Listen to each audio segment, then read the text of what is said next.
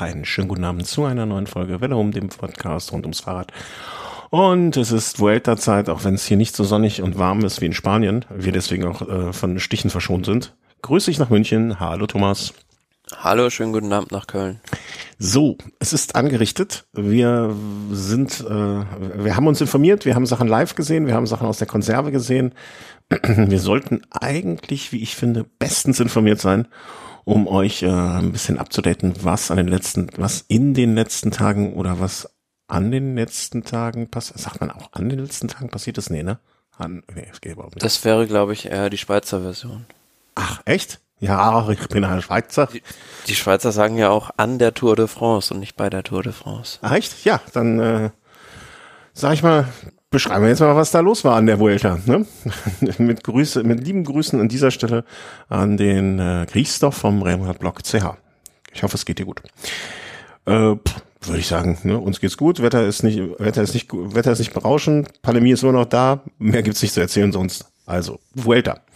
Wir hatten aufgehört bei Etappe Nummer 4. Ähm, kurz um euch abzuholen. Es war im Gesamtklassement so, dass, ach, wieder so einen Namen, den ich nicht aussprechen kann, rein Taramé äh, geführt hat im Gesamtklassement vor Kenny Elisonde und, naja, Primus Roglic als erster der Großen auf dem dritten Rang war. Ähm, es sollte sich danach ereignen auf der Etappe Nummer 5, Flachetappe. Wir hatten einen Sprint vorausgesagt, waren uns nur noch nicht so sicher, wer ihn gewinnen wird. Ich glaube, ich hatte gesagt Jakobsen, richtig? Mm, Bin mir relativ könnte sicher. sein. Und du hast irgendjemand anders gesagt, das weiß ich nicht mehr. Äh, gewonnen hat Jasper Philipsen. Mhm. Wenig überraschend, dass es zu einem Spontankunft kam, äh, kam und ähm, er hatte auch schon die zweite Etappe gewonnen, deswegen eher in guter Form. Ich glaube, du hast wahrscheinlich Jasper Philipsen gesagt. Ähm, deswegen jetzt auch nichts groß Überraschendes, äh, was an dem Tag da sich so ereignet hat. Ja, der Sprint jetzt nicht überraschend vom Sieger her. Wir haben ja schon vorher gesagt in der letzten Folge, es sind da jetzt nicht so viele Weltklasse-Sprinter dabei. Man sieht dann auch hinter Fabio Jakobsen, äh, Alberto Dainese, vielleicht eher bisschen unbekannterer Name im Sprint auf Rang 3 gekommen, aber was davor passiert ist, war natürlich ziemlich frappierend, weil ähm, da gab es immer mal wieder so Versuche, sage ich mal, eine Windkante zu bilden. Ah, das war mir entgangen. Ich habe nur die Zieldurchfahrt äh, gesehen. Dann gut, dass du mich updatest.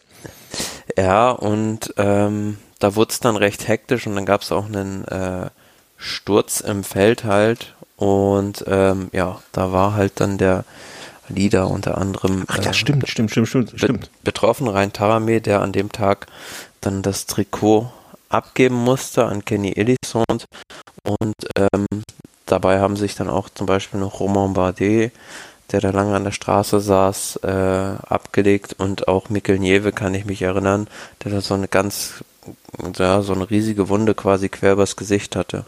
Äh, wenn ich mir so die ähm, na, sag mal schnell, das Gesamtklassement angucke, Bouchard wird wahrscheinlich auch da noch äh, sich da beteiligt haben an der Geschichte.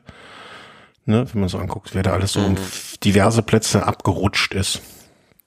Ähm, ist es zumindest auch naheliegend. Ja, stimmt, das hatte ich noch übersehen, äh, dass das an dem Tag war. Kurze Erläuterung an alle Hörer, ich muss die aus Zeitgründen manche Etappen ein bisschen in einer anderen Reihenfolge gucken müssen, ähm, was so ein bisschen für, für Verwirrung sorgt. Ähm, genau, Kelly Ellison Day ist dann an dem Tag ins äh, rote Trikot des Gesamtführenden gesch äh, geschlüpft. Gibt es noch mehr zu sagen über diese Etappe ansonsten? Ich hab, Nein. Also wenn ich das eine schon vergesse, habe ich noch viel weniger mitgekriegt. Deswegen lassen wir das daraus. Vielleicht noch ganz kurz äh, in der Punktewertung, was die sich ja an den, ähm, in den Sprints ganz oft äh, entscheidet dann auch, ist Jasper Philipsen wieder mit ähm, ja einem Punkt Vorsprung dann auf Fabio Jakobsen nach vorne gerückt. Also die haben auch da an der Stelle ähm, die Plätze getauscht. Vielleicht um das mal auch hier an der Stelle zu erwähnen, ihre, ihre gebührt. Ähm, kommen wir jetzt zur nächsten Etappe und da sollte es dann schon insgesamt ein wenig interessanter werden. Das war die Etappe Nummer 6 ähm, von Regena nach Alto della Montana de Culera. So, ähm, wir hatten gesagt, es könnte so eine Etappe werden, wo Leute wie Valverde, Matthews vielleicht auch noch und so weiter und so fort ähm, möglicherweise hinten raus eine Rolle spielen werden. Hm, Michael Matthews ist Sechster geworden. Insofern lagen wir da jetzt nicht so komplett verkehrt. Aber geworden ist es eher dann doch nicht. Weil äh, ein Fahrer wollte einfach nicht aufgeben. Und ich frage dich, hat er am Ende den Etappensieg geschenkt bekommen oder nicht? Ja, also es war eine Ausreißergruppe vorne, die alle eingeholt wurden, bis auf einen Fahrer, Magnus Kurt Nielsen. Und ähm, ja, das hat sich quasi diese Entscheidung bis in die letzte Kurve hingezogen, ja. in diesem kleinen Schlussanstieg. Da war nämlich dann Primus Roglic plötzlich dran und da stellte sich dann die Frage, ja, wollte er nicht mehr vorbeifahren oder äh, ja, konnte er da nicht mehr vorbeifahren? Also ich habe, ich, ich wollte ernst, also ich war ernsthaft, ich, ich schätze Roglic als jemanden ein, also nicht jetzt hier so ähm, äh, hier Eddie Merckx Kannibalenmäßig, aber ich glaube nicht, dass er irgendetwas auf der Straße liegen lässt, was er mitnehmen kann. Ähm, und damit meine ich jetzt nicht mal die Kohle, die ihm vielleicht der Sieg reinbringt, sondern möglicherweise auch Sekunden, ähm, die er sich holen kann, um, die später entscheidend sein können. Und auf mich wirkt es wirklich so, also ähm, es wurde ja auch zwischendurch, waren die Moderatoren sich immer wieder unsicher, ne? Das hat man, da hat man auch gemerkt, wie knapp die Kiste eigentlich wirklich war, ne? Also dann hieß es so, ja, der wird bestimmt noch gut, dann wird er doch nicht und äh, hier 125 Meter und weniger und ich hatte ehrlich gesagt den Eindruck, dass wenn Roglic gewollt hätte, er das geschafft hätte. Hm, hatte ich auch so gedacht, also, ja, ne? da, dass er da mal so einen halben Tritt irgendwie ausgelassen hat, als er dann dran war. Ähm, kann mir gut vorstellen, dass er da aus Paris-Nizza in diesem Jahr seine Lektion gelernt hat und ja, jetzt versucht vielleicht äh, eher Alliierte im Feld zu finden, als sich noch mehr Feinde zu machen. Hm. Okay, dann bin ich ja sehr, sehr, sehr beruhigt und sehr, sehr glücklich, äh, dass du dieselbe Wahrnehmung hattest da an der Stelle wie ich, weil es, es hätte eigentlich, passte es nicht zu dem Bild, das ich sonst von ihm hatte. Und vielleicht ist es da wirklich zu so einem Sinneswandel bei ihm gekommen. Ähm, weil er hatte so viel Geschwindigkeitsüberschuss vorher, hatte ich den Eindruck, ähm, dass das eigentlich, ich dachte, na, das, also, das war jetzt Absicht, dass er da nicht abgeschossen hat. Ähm, ist an dem Tag dann natürlich auch äh, mit dieser Aktion dann ins äh, rote Trikot gefahren und vor allen Dingen drängte sich für mich ein bisschen der Eindruck auf, man, äh, dat, wenn jetzt nichts Ungewöhnliches passiert, könnte das auch eine langweilige Vuelta werden. Mm, ja, erstmal fand ich das eine super taktische Leistung von Team Ineos, ja, okay. die äh, da in diesem Schlussanstieg, also quasi schon kurz bevor die da unten reingefahren sind, in diese letzte zwei Kilometer Mauer, äh, haben die komplett das Feld schon auseinandergerissen. Und man sieht ja auch, äh, da gab es so einige Zeitabstände, bedingt auch dadurch, dass Leute teilweise von den Klassementsfahrern sich da auf dem falschen Fuß erwischen haben lassen und dann weit hinten erst in die Steigung reingefahren sind. Dadurch, dass Ineos da halt so schnell reingeknallt ist, konnte man da gar nicht mehr so richtig vorbeifahren. Und ähm, man war ja, auch, ja, man war ja auch verwirrt bei den Ineos-Leuten, ne? Die, also äh, Adam Yates komplett in Schwarz, ne, ganz normales äh, Style.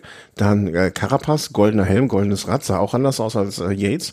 Und dann Bernal noch mal im weißen Trikot. Also das mm.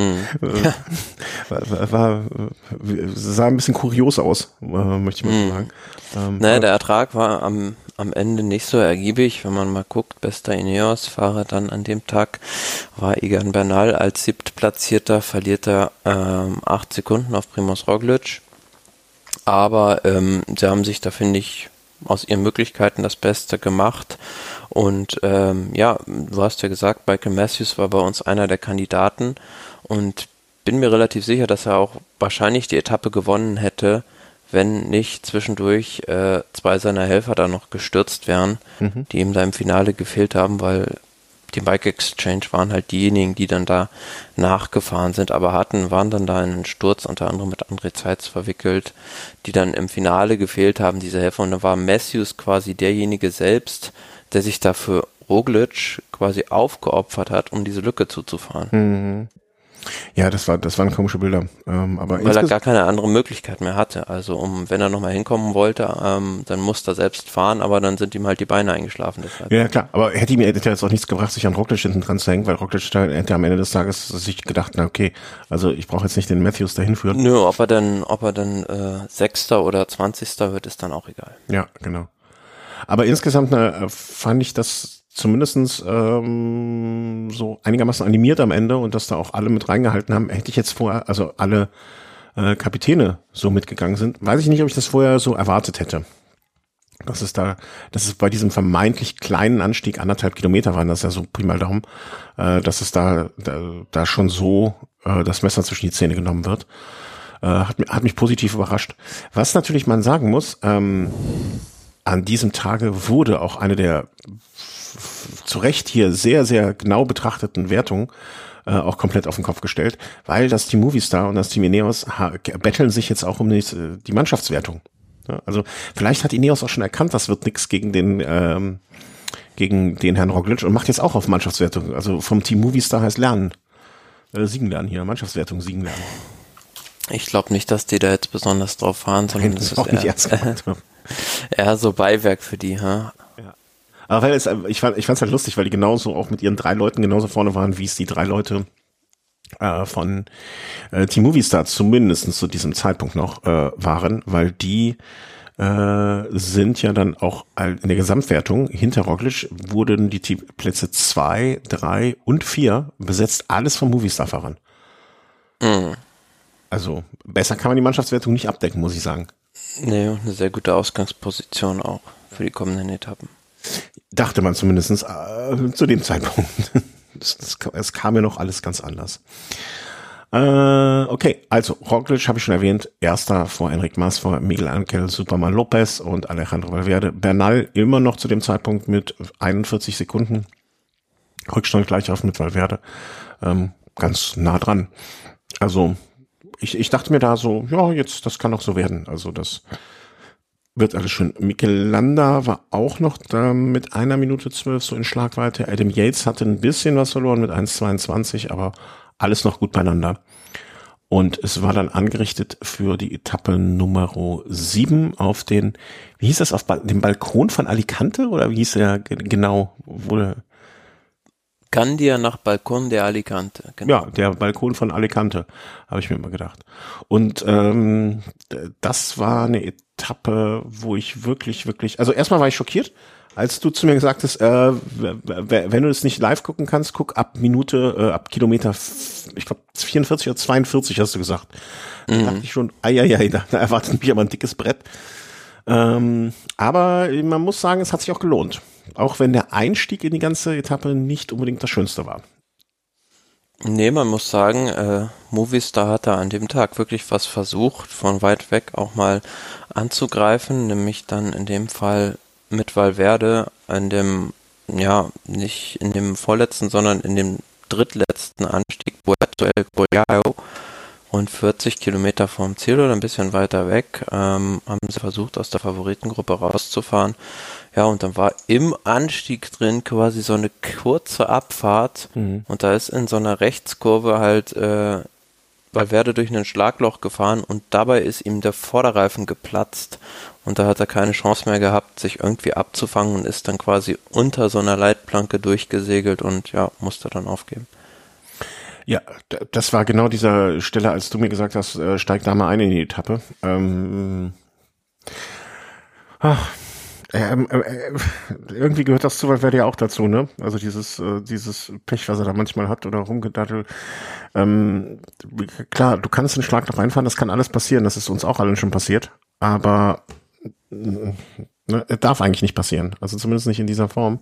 Mir noch nicht mhm. zum Glück, aber ich frage mich halt, ja, also das muss ja schon heftig gewesen sein, dass da gleich der ganze Reifen einfach wegplatzt, sozusagen. Also mir ist das, äh, mir ist im Prinzip ähm, ähnliches passiert auch. Bei einer Abfahrt äh, bei einem Gran Fondo in Italien äh, runter, also bergab, ne, nicht richtig geguckt, hier schöne Landschaft, also war auch meine eigene Schuld natürlich, ne. Ich da rumgedaddelt wie so ein Touri und äh, Schlagloch und ich bin in das Schlagloch rein und es hat direkt Peng gemacht, der Reifen war sofort platt, also 100% Druckverlust sofort, instant Und ich konnte mich dann noch so gerade abfangen und mit Bremsen und Füße beide ausgeklickt und links und rechts ausgeglichen und konnte dann noch so auf dem, da war seitlich dann neben der Straße noch so ein, so, so Schottersand. Und, und da bin ich rein und konnte das abfangen. Bei Tempo, keine Ahnung, ich würde sagen 30, 40.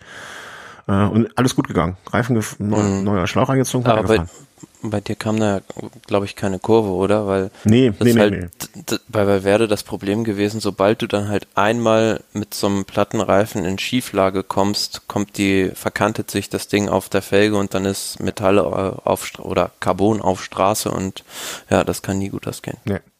Ja, man hat dann noch versucht, ich fand das wirklich ähm, auch schon fast rührend, wie dann die Mannschaftskollegen ihn noch geschoben haben mit mehreren Leuten. Ne? Also die haben den ja so abwechselnd versucht, ins Feld zurückzuschieben. Zeigt auch ein bisschen was äh, von dem Standing, was er in diesem Team hat, also dass sich da alle für ihn aufopfern würden. Aber die Erkenntnis, ähm, obwohl äh, der Herr Vogt noch in der Übertragung sagte, nein, das ist auf keinen Fall ein Schlüsselbeinbruch, weil dann wird er ganz anders da stehen. Äh, die Schulter würde runterhängen. Ähm, so viel zum Thema Dr. Vogt ähm, war es dann doch ein Schlüsselbeinbruch und es machte dann auch keinen Sinn mehr. Also das äh, finde ich auch gut, dass man die Entscheidung dann so getroffen hat. Und ab dann ging es halt leider Gottes ohne Valverde weiter. Ja, ging ohne Valverde weiter und diese Aktion eigentlich von Movistar, die da begonnen wurde, musste dann natürlich abgebrochen werden. Das war das Glück für die Fluchtgruppe, sage ich jetzt mal, weil die waren gerade heftig am Aufholen, das Hauptfeld, und die Fluchtgruppe konnte sich dann vorne behaupten mit äh, Carlos Verona, Pavel Sivakov unter anderem und äh, Michael Storer. Ja, und am Ende hat sich dann in diesem Schlussanstieg äh, Michael Storer da durchgesetzt. Der auch wirklich, ähm, also man hatte so den Eindruck, der, der wollte einfach so sehr gewinnen. Der hat immer wieder, es kam ja, äh, Sivakov ist mehrfach an ihn rangefahren, wieder, der kam auch wie Karl aus der Kiste immer wieder raus. Ähm, dann äh, Verona äh, hat sich nochmal versucht, an ihn ranzukämpfen. Aber egal wer mit ihm fuhr, egal wer sich da rangekämpft hat, der, der ist einfach ganz stur weitergefahren, äh, hat seinen äh, 360 Grad Rundumblick angeworfen, weil er guckte immer äh, in alle Richtungen, die man überhaupt gucken kann äh, so dass man ihm manchmal auch gerne zugerufen hätte, ey, jetzt fahr, fahr nach vorne, guck und fahr. Aber irgendwie war der unkaputtbar. Fand ich, äh, fand ich schön. Und fürs Team DSM natürlich ein, ein toller Sieg bei der. Äh, ja, wobei das natürlich so einen kleinen Beigeschmack für das Team hat. Der wird im nächsten Jahr nicht mehr für die Mannschaft fahren, sondern zu Groupama FDG wechseln. Ah, okay, das hatte ich nicht auf dem Schirm. Aber mein Gott, also man hat eine Tour, man hat eine Vuelta-Etappe gewonnen als Team. Ne? Das be besser haben als brauchen den Sieg. Das sage ich mal vorsichtig. Und äh, was natürlich dazu kam, es kam, gab auch noch das äh, Rennen im Rennen und die zweite komplette Fehleinschätzung äh, vom Herrn Vogt, die ich auch noch im Ohr habe. Der sagte so zwischendurch, ja, das also das Rote Trikot wird jetzt auf jeden Fall an Großschartner gehen. Bei dem Vorsprung, da kommt kein, da kommen die nicht mehr ran. Naja, und das ist leider Gottes auch nicht ganz aufgegangen. Also um ähm, acht Sekunden hat Felix Roschartner vom Team der Österreicher, äh, vom Team Boransgrohe, es dann nicht geschafft und ist in Anführungszeichen nur auf den zweiten Rang, aber ich sag mal, hätte man ihm vorher gesagt, du bist äh, nach Etappe Nummer 7 auf dem zweiten Rang der Vuelta, hätte er wahrscheinlich gerne gesagt, ja, mache ich, nehme ich mit. Ja, blöd für ihn, dass er da keinen Helfer mehr in der Ausreißergruppe hat. Er war in dieser zweiten Gruppe quasi dann gefangen, musste da alles alleine machen, weil die anderen hatten dann größtenteils auch kein Interesse mehr irgendwie noch mitzufahren, weil sie halt Fahrer vorne hatten und dann teamintern gebunden waren. Und ja, hat nicht ganz gereicht. Äh, am Anfang des Schlussanstiegs sah es ja noch sehr gut aus, aber es gab dann ja auch noch ein Rennen bei den Favoriten, was da den Vorsprung von Großschartner hat enorm schmilzen lassen. Ja. Da wiederum äh, bettelten sich Adam Yates, Roglic, Mas, Bernal, Angel Lopez, De La Cruz, die waren halt alle so miteinander beieinander und sind dann aber auch eigentlich alle einigermaßen gleichzeitig dann äh, ins Ziel gekommen. Ne? Da hat jetzt keiner groß was verloren. Also Bernal sah zwischendurch, da hatte ich mal so den Eindruck, nicht so gut aus. Mhm. Das hätte mich jetzt auch nicht gewundert, wenn der auf einmal irgendwie hinten rausgefallen wäre. Ähm, Landa hatte, glaube ich, an dem Tag war das den ganz schwachen Tag, kann das sein? Habe ich das richtig in Erinnerung? Ja, genau, der hat an dem Tag auch schon eine halbe Minute rund verloren ähm, auf die alle anderen Favoriten. Aber ich hatte das Gefühl, dass da keiner so jetzt mit allerletzter nee. Konsequenz gefahren ist. Nee, das glaube ich auch nicht. Also ich, da, hat jetzt keiner, also äh, um den Sieg ging es eh nicht mehr, um irgendwelche äh, Bonussekunden ging es nicht mehr. Und ähm, ich glaube, die waren einfach froh. Also äh, Carapaz war es auch noch. Carapaz ist ja auch nochmal, hat sich auch nochmal eine halbe Minute angefangen. Der ist ja mit Landa reingekommen. Ähm, ich hatte so ein bisschen den Eindruck, okay, die haben jetzt zwei Leute so ein bisschen, ich will nicht sagen eliminiert, aber mal aus dem näheren Kreis der Favoriten zumindest so ein bisschen an den Rand geschoben. Ne, wer weiß dann, da war dann noch jemand, äh, Fabio Aru, nun ja, der auch mit dieser halben Minute ähm, das war jetzt was, worauf sich alle so ein bisschen einigen konnten oder womit, wo man gesagt hat, alles klar, gut, ähm, damit können wir jetzt leben, ne? Aber so richtig mhm. Attacke wird da nicht mehr gefahren. Nee. Was ich noch einen ganz interessanten Randaspekt bei der Etappe fand, äh, ja, apropos Schmelzen, da im Schlussanstieg waren keine Zuschauer zugelassen, aber nicht wegen der Corona-Pandemie, sondern wegen Waldbrandgefahr mhm. durfte da keiner hin. Ja, da unten ist es gerade echt sehr, sehr, sehr trocken und sehr, sehr, sehr heiß. Und ich meine, wahrscheinlich ist es für die Pandemie auch nicht schlecht, wenn da keiner am Rand steht. Aber ähm, äh, primär, genau, äh, primär du sollte keiner hoch. Wobei ich auch fand, dass da trotzdem relativ lange noch äh, Zuschauer irgendwie. Ja, nur die letzten drei, vier Kilometer war halt gar keiner mehr da. Ja. Und ich sag mal so, für uns als Zuschauer am, am, am TV hat das jetzt keinen großen Unterschied gemacht, um ehrlich zu sein. Also ich fand äh, so bei irgendeiner Etappe, weiß nicht mehr, ob es dies war oder die von heute, hatte ich nur so zwischendurch den Gedanken, die, ich weiß nicht, woran es liegt, ob es die äh, Spanier grundsätzlich sind, aber ich fand die Zuschauer eigentlich sehr diszipliniert, weißt du, nicht, äh, nicht das Theater mm. bei der mhm. Tour, ne, wo der, wo der Dinosaurier noch kurz der Gummiente äh, Tschüss sagt, während sie neben den Fahrern laufen. Ähm, also das fand ich sehr, sehr angenehm zu betrachten. Vielleicht liegt es auch einfach am harten Durchgreifen der Guardia Civil. Also man sieht da ja immer mal, dass die da nicht so zimperlich sind ja, und stimmt. auch den einen oder anderen einfach mal in Strafengraben befördern. ja, das stimmt, das, das stimmt. Das war immer in Spanien, ne? wo die dann einfach, ja. einfach so in den so wegschubsen oder so. Mir hat auch mal jemand gesagt, da war ich noch sehr, sehr, sehr, naja, so jung auch nicht mehr, aber so Teenager-Alter, äh, in Spanien im Urlaub und dann hat mir ein örtlicher Spanier gesagt, so äh, sinngemäß, äh, mit der Polizei kannst du spaßen, mit der Guardia Civil nicht. mhm. Nun ja, also äh, nicht spaßen äh, konnte man auch auf der Etappe Nummer 8, die wieder eine Sprintetappe war, äh, mit dem man, der schon bei der Etappe Nummer 4, wenn ich es richtig in Erinnerung habe, auch nicht hat mit sich spaßen lassen mit Fabio Jakobsen. Eine Frage jetzt dazu erstmal. Ähm, ich habe ja, wie gesagt, die Etappen so ein bisschen durcheinander geguckt. War diese Etappe Nummer 8 nach La Manga de la Mar Menor die Etappe, wo wir vorher darüber ge gelacht haben oder uns gefragt haben, was der Blödsinn soll mit dieser Landzunge? Genau, das war die Etappe. Ist dir irgendetwas damit dran aufgefallen? Nein, gar nicht. Gut. Ja. Also gefühlt war das halt so ein, ja, 0815 Etappenende. Ja, äh, total. Also ich habe mich hinterher gefragt, ich habe dann extra noch nicht mehr nachgeguckt, weil ich dachte mir, irgendwie wahrscheinlich was verpasst, weil ich richtig hingeguckt oder so. Aber das sah ganz normal aus wie jede andere Ankunft auf irgendeiner x-beliebigen spanischen Provinz, ähm, Hauptstadt äh, am Meer. Also nichts nix Besonderes. Und das war jetzt auch gar nicht so schmal, wie wir dachten. Ne? Also es war halt genug. Es Nö.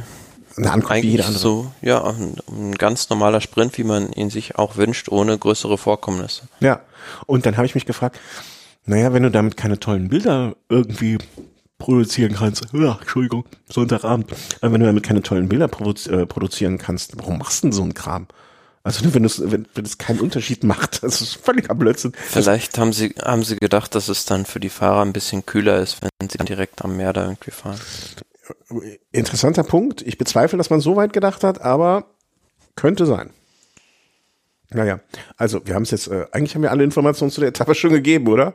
Äh, Fabio Jakobsen äh, gewinnt vor Alberto, Di, Di, wie spricht man ihn aus? Dainese? Dainese. Dainese. Jasper Philipsen und so weiter und so fort. Der Einhorn ist auf Platz 5 gefahren, das hat mich gefreut. Ähm, aber ansonsten hat sich da jetzt auch im Gesamtklassement an dem Tag nicht wirklich was getan. Nein, also da gab es keine großen Verschiebungen ähm, unter den ersten 25, zumindest nur das Punktetrikot hat mal wieder den Besitzer gewechselt von Jasper Philipsen zu Fabio Jakobsen. Genau, der hat sich das zurückgeholt. Ansonsten, mein, eine recht ereignis, oh, ich muss jetzt gehen, eine recht ereignisarme Etappe. Ähm, ereignisarme Etappe fällt mir noch ein. Wir hatten ja in der letzten Sendung nach Etappe Nummer 4 gesagt, äh, wie angenehm es ist doch ist, dass so wenig Stürze passieren und so wenig Fahrer ausscheiden. Das war ja jetzt, hatte sich dann auch erledigt, ne? Weil nach Etappe sieben, also der Etappe, wo Valverde äh, auch gestürzt war, da sind ja einige. Ja, Hugh Reinhard Jansen, Van Rensburg, Emanuel Morin, Mats Wirtz Schmidt, also da sind einige dann äh, auf dieser siebten Etappe rausgeflogen und seitdem eigentlich jeden Tag einer.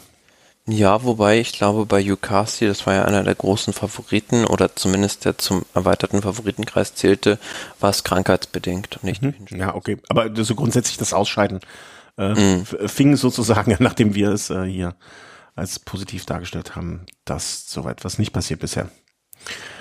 Ja, und dann kommen wir zu heute. Ähm, war eine Etappe, die man, fand ich zumindestens so einigermaßen gut nebenher gucken konnte. Weil, mhm. ne, also es war jetzt nicht so äh, irgendwie so, also ne, Ausreißergruppe und ähm, aus dieser Ausreißergruppe, wenn ich das so, hat sich glaube ich zwei Stunden vor 100, so, so einiges vor Ziel Damiano Coruso. Ähm, ich glaube im zweiten ja, wir müssen uns darauf einigen, ne? Ist der zweite Anstieg der lange gewesen oder ja, ne? Ja, der hat sich in diesem 30 Kilometer langen genau. Anstieg genau. äh, von seinen Fluchtgefährten abgesetzt und ist die letzten rund zwei Stunden komplett alleine unterwegs gewesen.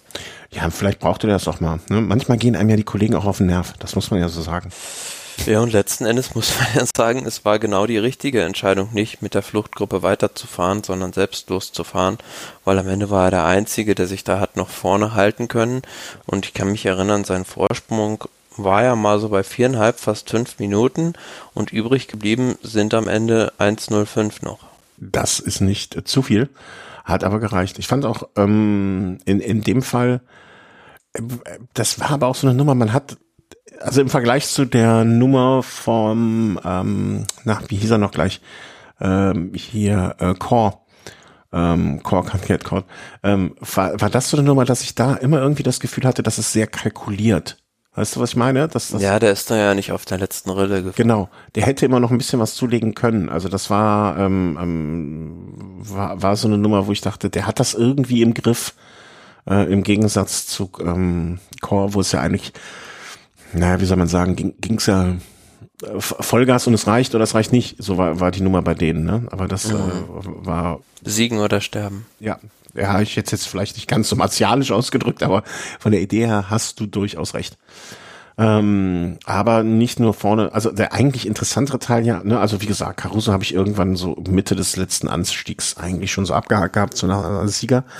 Aber es gab ja noch andere Nummern, ähm, die durchaus besprechenswert sind oder was, was passiert ist. Und ähm, da muss man eigentlich anfangen mit dem Team Ineos, was wir noch, was, oder was du noch bei der äh, Etappe Nummer sieben so gelobt hast, wie sie taktisch klug gefahren sind, wie sie sich positioniert haben. Naja, und äh, heute ist da irgendwie, als wenn man den heute Morgen irgendwie äh, den koffeinfreien Kaffee gegeben, Kaffee gegeben hätte. Weil das war ja irgendwie so, so, so gar nicht das, was man erwartet hat. Ja, ich habe die Taktik nicht so richtig verstanden oder die Sinnhaftigkeit dieser Taktik, wie die agiert haben. Die hatten halt Bernal und äh, Adam Yates als ihre guten Klassementfahrer da vorne und ähm, ja, am Ende kommt dann, verliert dann Adam Yates rund 40 Sekunden auf Primus Roglic. Egan Bernal kommt dann nochmal 30 Sekunden weiter hinten rein und zwischendurch hat dann immer äh, Yates mal attackiert, dann hat er wieder auf Bernal gewartet, hat für ihn Tempo gefahren und ich persönlich bin der Meinung, wenn äh, Yates selbst äh, halt voll durchgezogen hätte und gleich eventuell versucht hätte, da hinter Roglic und Enric Mas hinterherzufahren, dann hätte er weniger Zeit verloren, als er so verloren hat und Bernal hätte genau die gleiche Zeit verloren, die er jetzt verloren hat. Hm. Ja, also es wirkte, also man hatte das Gefühl, dass sie, dass das heute die Etappe war, wo man hinterher sagt, hier hat das Team Ineos auf den falschen niedergesetzt. Das kann ich mir sehr gut vorstellen. Weil, also für mich war eindeutig, also Bernal war ja schon bei der, bei der vorletzten, also bei der letzten Berginsel. Lass mal diese Sprint Dinger mal raus, ne? Bei der letzten Bergetappe war ja auch schon so, dass man nicht unbedingt so das Gefühl hatte, da ist schon so das, äh, das, das letzte Quäntchen in ihm drin, ne? was, was rausgedrückt werden kann. Und bei Yates, es, es wirkt für mich einfach so, als wenn Bernal noch eine Woche braucht oder anderthalb, um in Topform ist und Yates ist schon da. Und ich finde es sehr riskant, dann so nach dem Motto, also ich würde ja immer denken, lieber der Spatz in der Hand als die Taube auf dem Dach, lieber jetzt Yates ranfahren lassen, ähm, anstatt darauf zu hoffen, dass Bernal in Form kommt.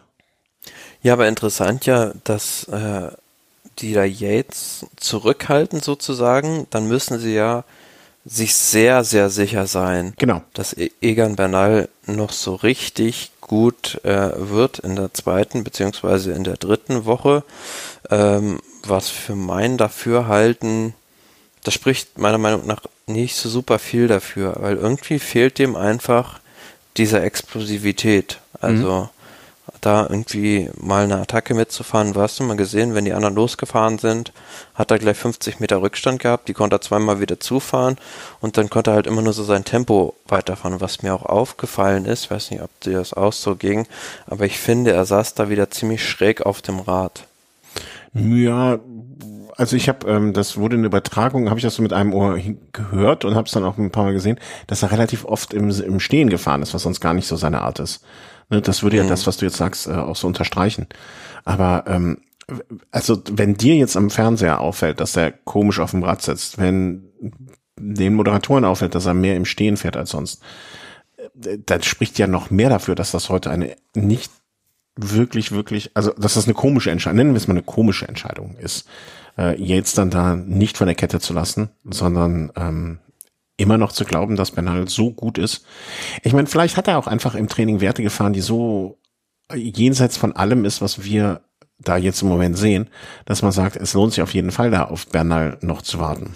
Hm, vielleicht kommt, kommt er denn ja auch wirklich so noch so richtig gut in Form jetzt erst, ähm, aber ich hätte eigentlich gedacht, dass so ein Egan Bernal dann ja schon weiter ist mit der Form und äh, man hätte das zweifelsohne, denke ich, besser regeln können äh, und äh, Yates nicht so viel Zeit verlieren lassen. Naja, und vor allen Dingen, äh, es ist ja jetzt auch nicht so, dass Bernal äh, insgesamt so weit vorne ist. Ne? Also er, er liegt ja, äh, Bernal liegt ja insgesamt 15 Sekunden nur vor Yates. Also jetzt nicht so, dass es da zum derzeitigen Zeitpunkt einen himmelweiten Unterschied geht. Yates ist der schlechtere Zeitfahrer, ganz eindeutig. Ne? Da wird er sich auch noch was einpacken. Aber ich weiß auch nicht. Also ich glaube, das kann heute die Etappe sein, wo man sagt, okay, hätte Ineos damals auf Yates gezippt, äh, gesetzt, anstatt auf Bernal, wäre Roglic in größere Schwierigkeiten gekommen. Zumindestens das. Weil, ne, also das Team Movistar, jetzt wenn man mal davon absieht, dass Valverde traurigerweise raus ist, die sind ja ich will nicht sagen richtig gut dabei, aber mit Platz zwei und drei haben die da schon Eisen im Feuer und mit den zwei Kapitänen, das hätte jetzt einfach, ähm, ist eine gute Grundlage, um da äh, Alarm zu machen gegenüber Roglic. Ja, also äh, von der Stärke her sind die beiden Fahrer von Movistar, also Lopez und Enric Mas, ja momentan wirklich super, super drauf. Ja. Aber ich finde, das hätte man taktisch vielleicht auch von deren Seite noch ein bisschen besser lösen können, weil Roglic hat es halt immer geschafft, ich sag's jetzt mal ganz plump, einen Dummen zu finden, der für ihn die Kastanien aus dem Feuer holt und nachzufahren. Ja, weil, Moment, Moment. Aber ich weiß nicht mehr, weil ich habe die beiden Etappen heute gesehen. Ähm, war das bei dieser Etappe oder war das bei der vorletzten Etappe von Freitag? Da gab es mal einmal eine Situation, da ist Roglic selber hinterhergefahren.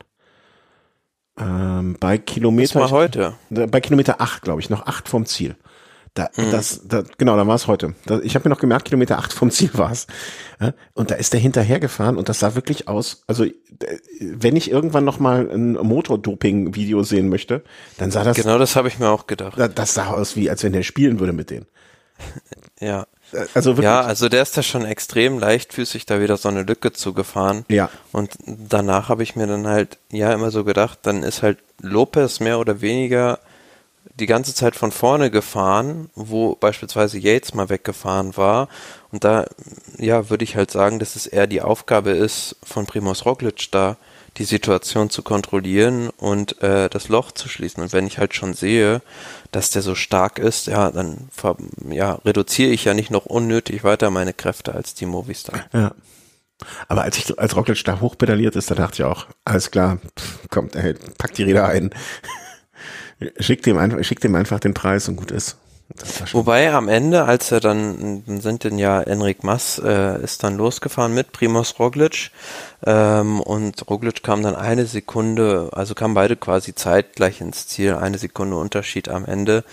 Da dachte ich mir dann schon so, ja gut, viel schneller konnte, könnte jetzt Roglic auch wahrscheinlich nicht fahren, mhm. äh, weil der sah dann auch schon ziemlich mitgenommen aus im Ziel. Der Akku war halt recht klein, ne? Der, der, den muss ja verstecken im Rahmen irgendwo keine, keine Gerüchte streuen, sonst gibt's noch Ärger oder sonst irgendwie Klage am Hals. Nee, aber das war, ähm, ja, ich glaube auch, dass äh, Roglic da wahrscheinlich, also nee, man könnte ja auch sagen, okay, der ist wirklich nur so schnell gefahren, wie er musste. Ne? Also der, der fährt, der fährt halt auch vielleicht immer nur bei 90 Prozent. Und da hat er mal 100 Prozent gegeben, als er da hochgefahren ist. Ansonsten, wir müssen immer bedenken noch, wir haben jetzt gerade mal die erste Woche durch, ne? Das sind noch zwei Wochen. Und mhm. wenn du es dir erlauben kannst, als ähm, Fahrer jetzt schon Kräfte zu sparen, naja, ähm, warum nicht? Also halte halt ich für, für, für fast noch vernünftig. Ja, und die, fand, die, die beiden, die dann vorne waren, Roglic und Mass, die sahen halt noch extrem locker aus teilweise, mhm. wenn die anderen hinten schon richtig gelitten haben. Also man sieht es ja jetzt auch im Gesamtklassement, dass sich die beiden von den anderen absetzen. Also Primus Roglic führt im roten Trikot mit 28 Sekunden vor Enric Mass und 1,21 vor Miguel Angel Lopez. Also da ist ja schon, ja, äh, fast eine Minute Abstand von Platz 2 zu Platz 3. Und bei Enric Mass, ähm, ja, ist es jetzt vielleicht endlich mal so der erhoffte Durchbruch beim Team Movistar. Also der fährt wirklich eine extrem starke Vuelta und ähm, kann mir schon vorstellen, dass es sich zwischen den beiden dann ausgehen wird, zwischen Roglic und Enric Maas. Ja, also das für mich ist er auch im Moment der der einzige, der Roglic zumindest zumindestens so so so so ein bisschen Parodie bieten kann oder ihn zumindestens ein bisschen fordert im Vergleich zu den anderen. Ähm, ich ich bin noch nicht ganz ich bin sehr sehr gespannt darauf, was beim Team Ineos passieren wird in den nächsten Tagen, weil da ist alles möglich, das das ist möglich, dass die sich irgendwann mal den Plan zurechtgelegt haben und gesagt haben, alles für banal, der kommt in der letzten Woche und die Werte, die wir von ihm haben, sind so phänomenal, das lohnt sich und das wird so, der Plan wird so aufgehen und vielleicht geht der auch auf, aber mm, ich weiß nicht, ob das jetzt schon der Zeitpunkt, also da muss man sich, wie, wie du es eben sagst, da muss man sich schon sehr, sehr, sehr sicher sein und das läuft. Ich meine, Bernal und Yates, muss man auch sagen, sind jetzt auf Platz fünf und sechs mit rund zwei Minuten beide, also 1,57, 1,52 äh, und 207 Abstand. Das ist jetzt nicht die Welt. Das muss man auch sagen. Ne? Also und ich, ich, ich mache mir immer aus, was passiert denn, wenn so ein Roglic mal, warum auch immer, ne, so, sowas wie heute Felix Großschartner passiert ist. Ne? Der hat heute Hitzschlag bekommen und hat da mal direkt irgendwie, wie, wie viel hat er eingeschenkt bekommen? Hm, drei Minuten oder irgendwie sowas, ne? Ist von Platz 2 äh, auf Platz 9 gefallen in der Gesamtwertung. Ja, ne, also der hat da richtig heute eingeschenkt bekommen. Das kann, also ich, ich wünsche es keinem, ich möchte nicht, dass eine Grand Tour durch so etwas entschieden wird, ne? Aber stell mal vor, Roglic kriegt jetzt mal so einen Hitschlag, ne? Und packt sich drei Minuten ein, dann sieht die Welt schon wieder ganz, ganz anders aus, weil dann äh, hast du halt von Mass bis jetzt sind es dann halt so rund anderthalb Minuten nur, wo dann alle drin sind, ne? Also das könnte dann auch nochmal richtig spannend werden. Ähm, und gespannt bin ich auch mal auf die Taktik vom Team Bahrain Victorious dann in den nächsten Etappen, weil die haben es ja jetzt, also die haben zwar an dem Tag mit Mikel Landa jetzt den ganz großen Verlierer gehabt, der sie aus der Gesamtwertung mehr oder weniger mit äh, vier Minuten Rückstand, die er kassiert hat, verabschiedet hat, ist jetzt auf Platz 16 mit 5,47 Rückstand schon. Mhm. Und sie haben aber dadurch, dass auf dieser Etappe zum, äh, wo war das, meine ich, Balkon der Alicante, Jack Hake da vorne war in der Ausreißergruppe, hat der sich wieder zurückgefahren in der Gesamtwertung nach vorne, also dem hat man wieder Zeit zurückgeschenkt. Und der war auf der heutigen Etappe auch richtig stark als Vierter reingekommen. Und den haben die jetzt im Gesamtklassement noch weit vorne. Und die haben ja halt mit Gino Mader, mit Caruso, mit Wout Pools äh, und mit Landa eine unheimlich starke Mannschaft. Mhm. Also das ist ziemlich unberechenbar, wie die das Rennen beeinflussen werden in den nächsten Tagen. Ja, und ob die dann auch Also ob die mit dieser Truppe versuchen, jetzt noch jemanden im ähm, als Gesamtleader äh, zu etablieren oder ob es da einfach nur noch drum geht oder ob die alle machen, um Etappensiege rauszuholen. Das kann ich mir auch gut vorstellen.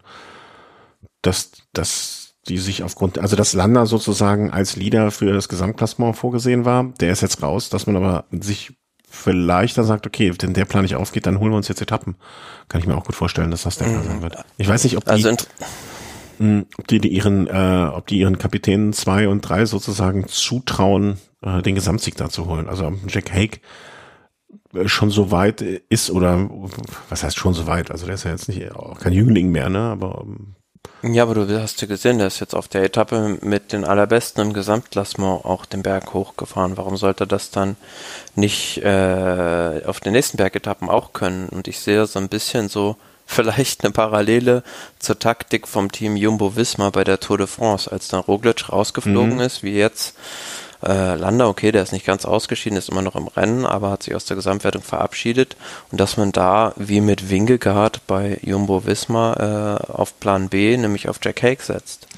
Also was mich da so ein bisschen dran zweifeln ist, ist einfach, dass, also er ist ja jetzt nicht mehr der neueste Profi, ne? Also der macht den, der macht den Kram jetzt schon ein paar Jahre. Also ich gucke, habe mir gerade hier mal aufgerufen, seit 2013 und der hat halt fünfter, fünfter Platz gesamt äh, bei der Dauphiné ähm, dann, also ich habe hier noch keine dreiwöchiges Rundfahrergebnis von ihm. Ja, aber er hatte ja das Problem, vorher durfte er nie auf eigene Kappe bei einer drei Wochen Rundfahrt bei Mitchelton sozusagen fahren, mhm. bei Bahrain. Bekommt er jetzt vielleicht mal äh, die Chance, da auch äh, vorne mitzumischen? Ich, ich bin gespannt. Na, also hey, Australier durchaus äh, immer gern gesehen. Ähm, soll er ruhig machen. Ne, nur ich bin mir nicht sicher, weißt du, ich, wenn er bisher, bisher noch nie irgendwo mal, ob es dann jetzt auf einmal von heute auf morgen, ich weiß es nicht genau. Muss man ja auch nicht. Also es reicht ja immer, wenn sie einen Fahrer, zumindest einen starken Bergfahrer bei ihm belassen und den Rest äh, von der Leine lassen, sage mhm. ich jetzt mal. Interessant zu wissen wäre jetzt auch mal, was ich noch nicht in Erfahrung habe bringen können, was genau, welches Problem Landa hat. Also ob es dem gesundheitlich schlecht geht oder ob der einfach nicht in Form ist. Wenn er halt nur ein temporäres gesundheitliches Problem vielleicht hat, dann wäre das natürlich noch eine Option, äh, um mit dem, vielleicht wenn er einigermaßen wieder hergestellt wird, äh, dann in Woche zwei und Woche drei als taktische Waffe zu arbeiten. Hm. Ja, wobei, also das müsste schon jetzt irgendwie so eine Nummer sein, wie jetzt dieser Hitzeschlag oder oder irgendwie sowas sein, weil den, wie viel hat er sich reingeholt? Neun Minuten? Das Vier Minuten, also er hat jetzt 5,47 Rückrund ja. und auf den, es ist halt auffällig, dass er auf den anderen Etappen davor auch schon tendenziell immer leicht Zeit verloren hat. Mhm. Also auf dieser Etappe Balkon der Alicante beispielsweise hat er eine halbe Minute Runde verloren und ähm, das spräche ja eher dafür, dass äh, es entweder ein größeres gesundheitliches Problem ist oder aber er einfach noch nicht in der Verfassung mhm. ist, mhm. äh, die er sich wünscht. Ja, der hat ab, ab, ab quasi Etappe Nummer 6 ne, dann äh, immer sich immer mehr eingepackt an Rückstand. Ja, schade, aber mein, ne, vielleicht geht da die eine Tür zu und äh, dafür geht für Jack Hake eine Tür auf. Wer weiß. Vielleicht ähm, ja, warum nicht? Also, ne, ich bin da ja gar nicht, ich bin nur ein bisschen skeptisch, ob, ob, ob so ein Hake dann in die Rolle direkt schon reinschlüpfen kann. Aber vielleicht sieht das auch genau als genau das, was es ist, nämlich die Chance für sich, sie da vorne zu etablieren. Also dann soll das passieren. Äh, haben wir den Gesamtstand jetzt? Doch, haben wir, glaube ich, schon ein, ein, mehr als eindeutig oder alle Namen schon durch. Ne? Umrissen, ja. Also dann hinter Platz drei, also wie gesagt, hinter Platz zwei, Enric Mas tut sich eine Lücke von rund einer Minute äh, zu Miguel Angel Lopez auf. Mas hat 28 Sekunden Rückstand, Miguel Angel Lopez 1,21, dann Jack Hake 1,42, Egan Bernal 1,52, Adam Yates 207, Chicone 239, Sepp Kuss 240, Felix Grosch hat eine 325 und David de la Cruz beschließt die Top 10 mit 355 Rückstand. Ja. Vom Team UAA. Habe ich auch äh, diese heute in der Übertragung irgendwie nur so richtig mitbekommen, wie sehr die aufrüsten gerade schon wieder, ne? Also dass da Geld eigentlich keine Rolle spielt. Ne, klar. Also die können äh, ja einem Fahrer ein beliebiges Gehalt bezahlen. Ja, also es ging Wir ja, können da einfach in, in den Vertrag reinschreiben, äh, Summe X die Fahrer wahrscheinlich. ja, wahrscheinlich. Ja, schon krass. Naja, aber ähm, offensichtlich, ne, also wenn man sich mal so anguckt, was sie bisher ähm, an Victory, äh, also hier an Siegen geholt haben, jetzt mal, wenn man von Pogacar mal absieht, der mit der Tour de France natürlich den wichtigsten Sieg, aber so viel, also äh, ich, ich sag mal so, das Team Ineos war in seiner besten Zeit oder in seiner, und wollen wir noch nicht behaupten, dass die schon vorbei ist, äh, irgendwie so vollumfänglich besser, habe ich so das Gefühl. Irgendwie, wenn ich mir nur so die Platzierungen angucke. Ja, sie, sie haben ja auch, jetzt sage ich mal, in diesem Jahr, klar haben sie schon einige Leute, die auch Etappen beziehungsweise äh, Klassiker abschießen können, aber im nächsten Jahr wird diese Fraktion ja nochmal gestärkt, also durch beispielsweise einen Alvaro Hodge, Pascal Ackermann, also da holen sie ja jetzt nicht nur Leute für die äh, für die Helferrolle für Tadej Pogacar, sondern auch Leute perspektivisch, die äh, einfach Rennen gewinnen können. Also und man muss da gucken, also die Last Victories ähm, werden 24 Siege aufgelistet, wobei auch die, der Gesamtsieg dann damit eingezählt wird. Und von den 24 Siegen hat 12 Pogacar eingefahren. Also bis dato muss man sagen, ist Pogacar das Team UAA. Zumindest wenn es um die Siege geht. Schon krass. Naja. Ja, also man sieht ja jetzt auch bei der Vuelta, also so ein David de la Cruz, na gut, der fährt ja jetzt irgendwo um Platz 10 rum. Ich weiß nicht, ob es das wert ist, auf so eine Platzierung zu fahren. Und heute hat man auch mal gesehen, Rafael Maika geht da mal in eine Spitzengruppe, aber kann jetzt auch keine Bäume ausreißen. Nee, das war so, ambiz so ambitionslos oder so, so, so teilnahmslos will ich nicht sagen, aber so, so entweder er musste äh, und hatte keinen Bock oder mei, also es wird nicht so, mir fällt das Wort nicht an, so, so äh, Durchdacht. ja, so, so, also mit Herzen dabei, ne? Also so mit, mit, mit dem nötigen Ernst oder mit dem nötigen Engagement oder ich weiß, da fällt keine richtige Formulierung an. Nicht mit dem letzten Willen, so das ist, glaube ich, trifft es noch am ehesten, mit dem letzten Opferbereitschaft oder oder oder. Gut, dann sind wir schon mal Etappe Nummer 9. Äh, haben eigentlich alles gesagt. Teamwertung noch wichtig. Movistar äh, weiterhin da. Ineos hat natürlich nach dem Verkacken von heute da, da können sie das quasi sich von der Backe schmieren. Und äh, da das wird gar nichts werden. Ähm, gepunkt, also hier Bergtrikot. Äh, Damiano Car- Caruso nach seinem Auftritt ständigerweise. Bardet hat sich da ein bisschen hochgearbeitet und Jakobsen weiter im gepunkteten Trikot. Machen wir die Vorausschau.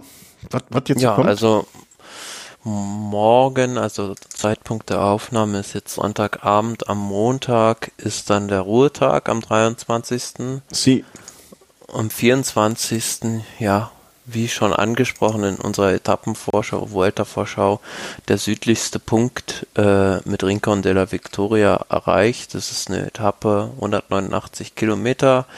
Für Pancheure so ein bisschen fast den ganzen Tag, äh, ja, nicht tellerflach, aber einigermaßen flach entlang der, der Meeresstraße da an der äh, Costa del Sol und dann geht's noch so ein, ja, so 20 Kilometer im, vor Ziel, so ein Abstecher ins Inland zum Puerto de Almarchar, 10 Kilometer mit 5 Prozent.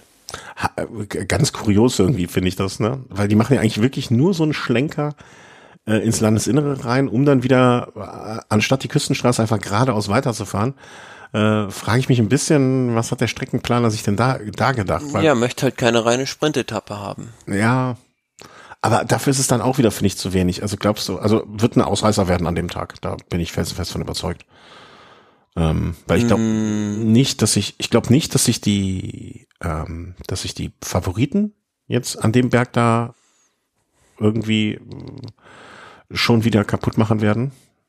Glaube ich tendenziell auch nicht. Und ähm, ja, sehe jetzt auch keine Mannschaft so mit richtigen Ambitionen, die das komplette Feld über fast 200 Kilometer da zusammenhalten würde. Ja, und der Berg ist, glaube ich, auch zu schwer für die Sprinter einfach. Das bin ich felsenfest von überzeugt. Ja klar, also da kommt kein äh, kein Eindimens also kein ja Vollblutsprinter mit drüber. Ne? Und deswegen glaube ich einfach, dass es so eine Art Ausreißeretappe wird. Also, dass sich, da werden einfach ein paar Jungs in diesem Anstieg, in diesen zehn Kilometern da ähm, Vollgas geben, darüber fahren und aus einer Gruppe von 25, 30 Leuten wird sich das entscheiden.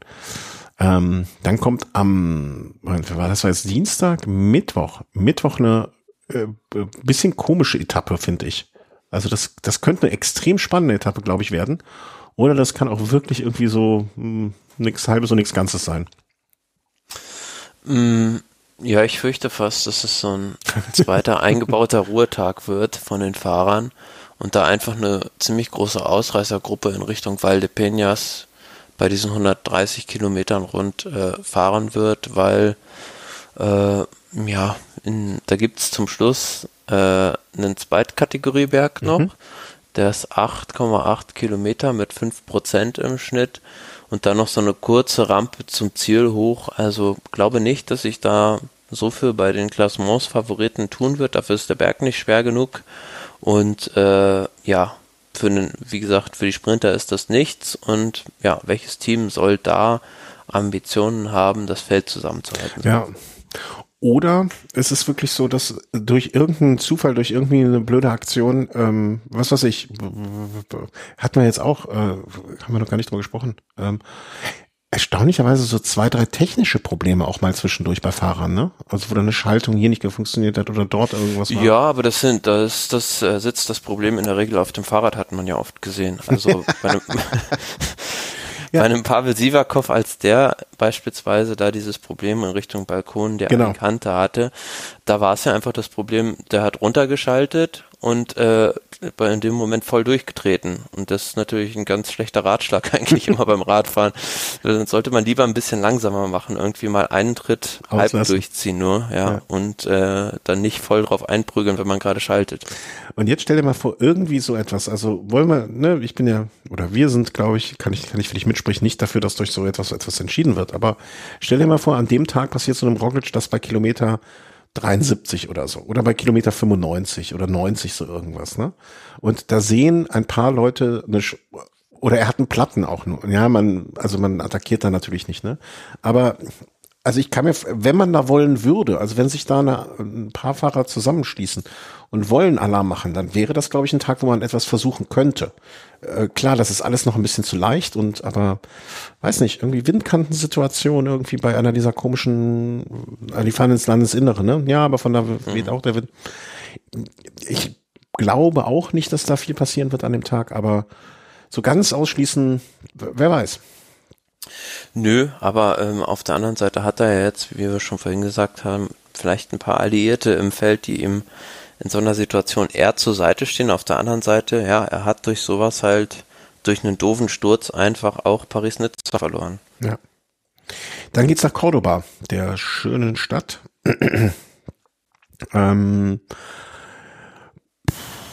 ich gehe einfach davon aus, also die, diese, diese Anstiege sind nicht so schwer meiner Meinung nach. Ähm, das, na, sind halt noch so 20 Kilometer ins Ziel, ne? Ähm, also es will ich mich gar nicht festlegen, ob es eine Sprintankunft gibt oder nicht. Äh, ja, also es sind 175 Kilometer von Jaén nach Cordoba. Ja. Und ja, am Ende fährt man da auch wieder rund um Cordoba irgendwie so eine Schlaufe und ja, eine Sprintankunft. Pff, da glaube ich jetzt persönlich nicht dran, weil dieser, äh, heißt der Berg wirklich so? Alto del 14%, also Alto del 14% dieser letzte Berg. Also auf der, du guckst ja bei Pro Cycling Stats und ich ja. gucke bei, ähm, ähm, ähm bei Vuelta und da steht es auch so. Und bei keinem anderen Berg ist die Prozentzahl angegeben, deswegen wird der wirklich so heißen, glaube ich. Ah ja, Alto del 14 Prozent. Ja. Ähm, da der, wird dieser berühmte sp äh, spanische Likör, der 14, 14 Prozent, nur an den Hängen dieses Berges dürfen die Trauben äh, produziert werden für diesen Likör. Deswegen heißt er so. Das hat jetzt nichts mit dem Anstieg zu tun, auf gar keinen Fall. Ja, ich glaube, für die Sprinter auf jeden Fall hängen die Trauben ein bisschen zu hoch an dem Tag, ja. weil der, weil der Anstieg dann, dann doch ein bisschen zu schwer ist. Also so 7,3 Kilometer mit 5,7 Prozent klingt jetzt nicht so heftig, aber da ist halt dann ja so eine 12 Prozent Rampe fast über einen Kilometer drin. Da kommt keiner mit drüber. Aber, ähm, oh, beziehungsweise nicht aber, sondern äh, und es unterstreicht dein Argument noch, das ist auch, wenn ich das richtig verstehe, zumindestens mit meinem Halbwissen hier, ist das so ein Berg, wo es oben eine Bonifikation gibt, oder? Also bei, bei, bei mir steht auf der Vuelta. Ja, genau. Da gibt's so eine Zeitbonifikation, was dann ja aber vielleicht auch nochmal dafür, ne, vielleicht, vielleicht sagt man dann beim Team Ineos Yates, pass mal auf, die holst du dir jetzt mal. Mhm. Ja, also schade. Aber ich glaube nicht, dass, dass die dafür halt versuchen werden, das, das, das Renngeschehen den ganzen Tag zu kontrollieren. Nee, aber auch, auch, im Hinterkopf. auch das wird dann eher was wieder für Ausreißer sein. Ja. Ja, aber es im Hinterkopf zu haben, schade. Haben ist besser als brauchen. Das ist die Etappe am Donnerstag, genau. Und nehmen wir den Freitag dann nochmal mit, äh, weil da passiert eh nichts. Das ist eine flache Etappe. Sprintankunft, behaupte ich mal. Ähm, 203 ist, glaube ich, die zweite oder dritte längste Etappe auch, ne? Oder gehört zumindest mit den 200ern äh, zu den deutlich längeren.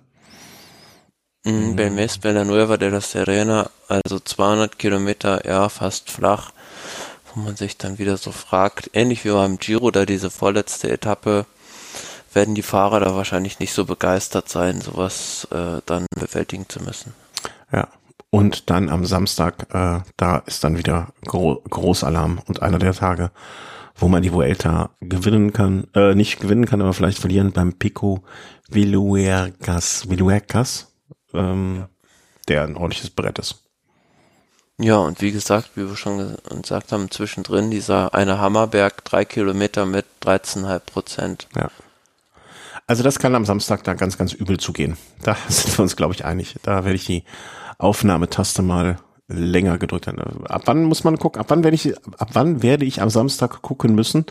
Ich behaupte ab Kilometer 150. Also du, du wirst mir wahrscheinlich am Samstagnachmittag sagen, äh, schau ab 16 Kilometer vom Ziel. Das ist meine Prognose. Schwierig zu sagen. Ja, absolut. Ähm, aber ich glaube, also glaubst du, ich glaube nicht, dass diese mittlere, dass dieser mittlere Berg, der extrem steil ist und extrem schwer ist, ähm, schon die ganzen Pfeffs da so durcheinander wirbeln wird. Dafür ist einfach die Abfahrt, die wahrscheinlich auch halsbrecherisch ist und die dann, ich sag mal folgenden, rund 40 Kilometer, Pi mal Daumen, ähm, noch zu viel und auch schwer genug, dass man wieder rankommt.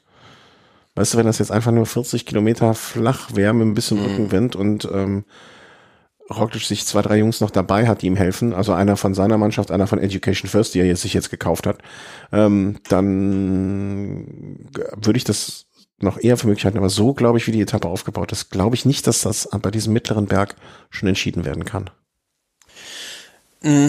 Nee, nur wenn da halt einer wirklich äh, Schwierigkeiten haben sollte von Genau, sich es- selbst aus. Es könnte von dieser Gruppe von, fassen wir es jetzt mal ein bisschen weiter, von fünf, sechs, sieben Fahrern, die um den Vuelta-Sieg mitfahren, da wird vielleicht ein oder zwei auf der Strecke bleiben ne, und da nicht drüber kommen. Ich glaube, so ein, vielleicht ist das so ein Tag, wenn Bernal in Form bis dahin kommt, ne, das, nee, andersrum.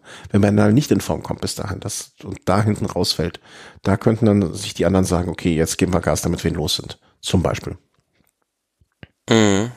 Aber das ist alles ganz, ganz viel Spekulation. Und hoffentlich werden wir noch, äh, werden wir vielleicht auch Ende der Woche, wenn wir die nächste Folge aufnehmen, dann sagen, okay, dadurch, dass sich jetzt Folgendes ergeben hat, wird sich auch taktisch Folgendes ergeben für diese Etappe. Wir werden sehen. Naja, also eine Etappe gibt's dann ja noch vorm Ruhetag, Etappe 15. Achso, dann nehmen wir die an. Ja.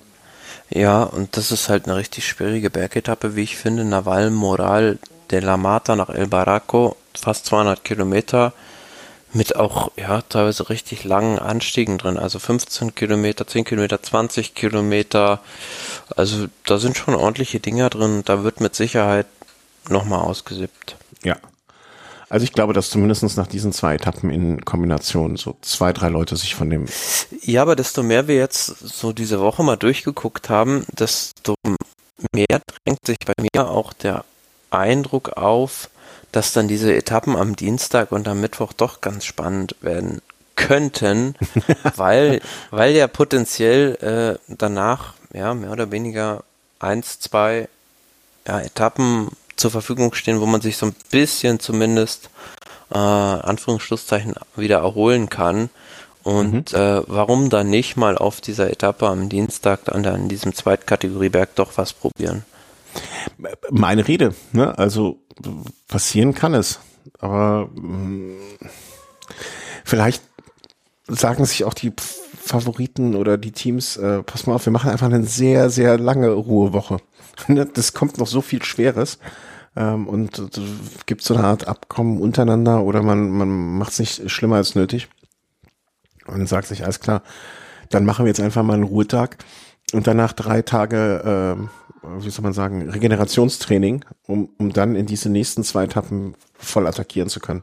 Soll mir nur recht sein, ne, wenn dann das passiert, was, was das Resultat daraus wäre, nämlich dass wir da zwei Feuerwerksetappen bekommen. Ja, also wird man, wird man sehen, aber daraus zieht für mich so zumindest die erste Hälfte der zweiten Woche ihre Spannung, ob es da einer mal wirklich drauf anlegt. Mhm. Und das wäre ja jetzt, also das wäre eigentlich das perfekte Szenario für Ineos und Yates. Weil ja, das ist, das ist ja, also so, finde ich für mich schon so ein Grundgesetz des Radsports, wenn du halt siehst, du kannst von Primus Roglic jetzt im direkten Duell eins zu eins am Berg nicht abhängen. Dann muss ich ja eigentlich als sportlicher Leiter überlegen, was kann ich machen, welche anderen Möglichkeiten bietet mir so eine Rundfahrt noch, um Zeit rauszuholen. Wenn ich es am Berg selbst nicht schaffe, muss ich es entweder auf der flachen, auf einer Windkante beispielsweise machen mhm. oder aber in einer Abfahrt vielleicht oder ähm, ja in irgendeinem hinterlistigen Terrain, wie beispielsweise jetzt auf diesen beiden Etappen, wenn es das da geben sollte, äh, dass ich es da mal probiere und versuche, ihn da in Schwierigkeiten zu bringen, wo ich doch auch weiß, dass meine Mannschaft Team Ineos rein zahlenmäßig, was man jetzt auch gesehen hat, stärker tendenziell besetzt mhm. ist als das Team Jumbo Visma. Ja, also du, du, du musst ja halt, ähm, keine Ahnung, du musst, du musst in dein Rezeptbuch gucken und vielleicht, ähm, vielleicht ist das am Dienstag so ein Tag, wo man äh, irgendwie das andere Rezept mal auspacken muss. Keine Ahnung, also so mit den Mitteln, die sie bis jetzt, also nicht nur bei dieser Rundfahrt, aber auch bei anderen Rundfahrten, mit den bisher benutzten äh, Mitteln kommt man dem Roglic da einfach so nicht unbedingt bei. Das muss man einfach mal so realistisch jetzt sagen. Hallo? Ja, definitiv. Ach, das, ist, äh, das ist genau das, was ich, was ich gerade andeuten wollte, ja, dass man es ne, also einfach mal vielleicht ja, auf eine unkonventionelle Art mit anderen Worten zusammenfassen wollen. Ne, weil ähm, wie, wie will man es auch sonst machen? Also ich meine, sonst braucht man doch gar nicht antreten. Ja. Übertrieben gesagt. Ne? Also, weil irgendwas muss ja passieren. Ähm, naja, wir sind gespannt. Also, ich freue mich, wie finde, also jetzt mal so als Gesamt, äh, wie soll man sagen, als Gesamteindruck oder ich finde, da, wir hatten ja vorher schon darüber gesprochen, wie wird diese Vuelta wohl werden? Wird sie, wird sie das ähm, wie soll man sagen, ähm, ähm, hält sie das, was, oder wir, wir haben uns ja viel, wie soll man sagen, viel davon versprochen. Ne? Oder haben gesagt, okay, die, die Strecke und die Teams und das, was da, ähm, was da ähm, präsentiert wird, könnte zu einer spannenden Welt. Jetzt so nach der ersten Woche, geht es in die Richtung, die du dir erwartet hast? Ja, ich finde es noch erstaunlich offen jetzt. Also mhm dass da noch eine ganze Gruppe von Fahrern ist, die um den Sieg mitfährt, ähm, ist dann doch äh, ja eine erfreuliche Geschichte, finde ich. Mhm. Ja. Also mir tut es wahnsinnig leid, ähm, dass weil wer da raus ist, klar, das ist ein Verlust, aber mein Gott, ne, das, das gehört dazu, das passiert, das ist traurig, dass es ihn erwischt hat, aber hätte es ihn nicht erwischt, hätte es vielleicht jemand anderes erwischt, oder schade. Ich finde auch, dass ähm, dass die, dass die Vuelta äh, noch, also ich war heute ehrlich gesagt, ne, als diese Rockledge-Geschichte da kam, acht Kilometer vor Ziel, war, das war ein kleiner Downer für mich. das ähm, da muss ich, muss ich ehrlich zugeben, weil da dachte ich schon so, ach, verflucht, das ist jetzt doch, äh, doch ist irgendwie zu gut. Aber insgesamt ähm, mit Team Movistar, mit Team trotzdem auch Ineos und so weiter und so fort, äh, habe ich immer noch das Gefühl, das könnte noch eine ganz tolle und spannende und offene ähm, Vuelta werden. Und das, äh, das macht Spaß. Da stimme ich dir voll zu, ja. Supi, dann haben wir jetzt eine Stunde vier äh, über die Vuelta geplaudert. Bleibt es noch, ähm, euch eine schöne Vuelta zu wünschen, mich bei euch allen äh, Hörerinnen und Hörern zu bedanken für eure äh, ja, für euer Mitmachen, für euer Spenden und was auch immer und sei es auch nur hier und da mal eine Nachricht schicken und äh, äh, eurer Freude zum Ausdruck bringen, was wir machen. Und äh, möchte mich natürlich auch bei dir danken, Thomas, äh, für ja, deine Einschätzung heute. Ja, ich danke. Ja. Alles klar, macht es gut, habt eine gute Woche und ähm, ja, es ist zwar Montag, aber da müssen wir alle durch und äh, das nach dem Montag kommt auch ein Dienstag, Mittwoch, Donnerstag, Freitag und dann ist ja auch wieder Wochenende. Tschüss. Tschüss.